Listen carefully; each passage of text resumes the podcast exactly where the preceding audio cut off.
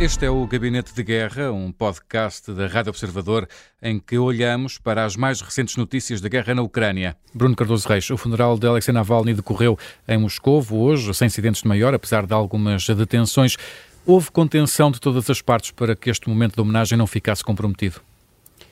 Bem, é uma contenção relativa, mas eu percebo o ponto, ou seja, é verdade que a polícia desta vez não eh, começou a prender toda a gente, não é? E portanto imagino que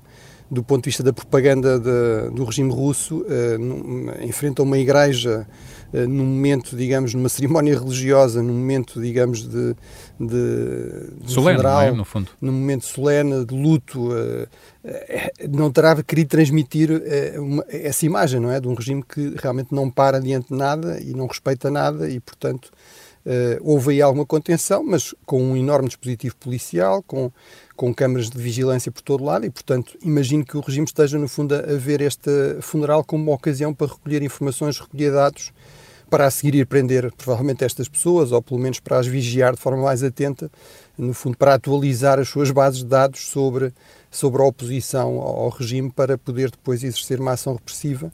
Uh, mas sim, apesar de tudo, houve, houve, prisões, portanto, segundo eu vi a última informação, mais de 100 pessoas presas por, por, em vários pontos da Rússia, aliás. Eh, mas aparentemente, pelo menos no local do, da cerimónia, na igreja, no local do funeral, eh, houve alguma maior contenção, talvez, do que é, eh, do que é habitual. Ehm, eu destacaria, em todo caso, a enorme coragem que é preciso ter, é que estas milhares de pessoas precisaram ter para realmente se deslocarem a este local. Por um lado, porque toda a gente que foi lá assumiu como possível vir a ser detida e eventualmente condenada, não sabendo bem por quanto tempo, mas mesmo que isso não acontecesse, sabe muito bem que eh, está a ser vigiada, que provavelmente a sua fotografia está a ser tirada e, portanto, que mesmo que a repressão não seja imediata, provavelmente vai sofrer retaliações uh, por causa desta, desta homenagem, no fundo, ao líder da, da hum. oposição hum. russa. Bruno, ainda os ecos eh, das declarações de Emmanuel Macron, presidente francês, um, uh, reafirmou ontem, ou, ou, esclareceu ontem, que as declarações que fez na segunda-feira sobre o possível envio de tropas ocidentais para a Ucrânia não foram fortuitas. Uh, disse que cada palavra sobre o tema é pensada e é medida. Os aliados podem manter latente esta ideia de que, se podem, de que podem ser enviadas tropas para a Ucrânia? Bem, uh, por um lado, eu acho que o Macron, no fundo, implicitamente reconheceu um comentário que eu já aqui fiz, que foi. Bem, por um lado, uh, já agora sublinhar isso, que é eu uh, insisti que me parecia que a França queria assumir aqui um papel mais ativo, de maior liderança, até aproveitando um certo retraimento forçado dos Estados Unidos. Acho que isso se confirmou de forma bastante clara, talvez até de forma mais ambiciosa do que, do que eu pensava, ou do que muitos pensavam.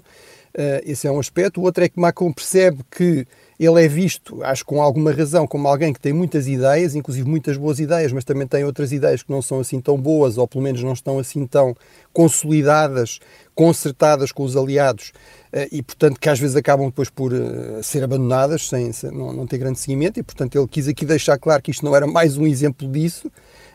Por outro lado, eu acho que, no essencial, a intenção de Macron parece-me acertada, que é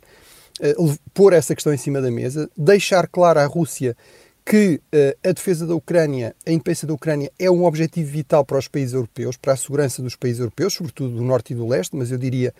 para a ordem de segurança, uh, para a ordem política liberal livre no, no, no, conjunto da Europa e, portanto, que isso significa que nós temos de pensar em, em possibilidades que até aqui não, não pensámos. E o Macron diz muito bem, também nessa mesma uh, entrevista ao, ao, Le Monde, que uh, os mesmos que agora dizem nem pensar, isso nunca irá acontecer, são os mesmos que disseram, por exemplo, o chanceler alemão, Olaf Scholz, nem, nenhuma arma para a Ucrânia, porque isso era estimular a, a, guerra, eventualmente só capacetes para proteger as cabeças, nem um jato, nem um avião de combate para a Ucrânia, nem, nem um míssil para a Ucrânia, e depois tudo isso acabou por ter de se colocar em cima da mesa. Eu acho que, sobretudo, é, é, é errado eh, do ponto de vista da gestão estratégica deste conflito, os líderes europeus estarem já a dizer quais são as, as, as, suas linhas vermelhas. Acho que, apesar de tudo, convinha não facilitar demasiado a tarefa a Moscou e à Rússia, já agora, tentar deixá-los um pouco a adivinhar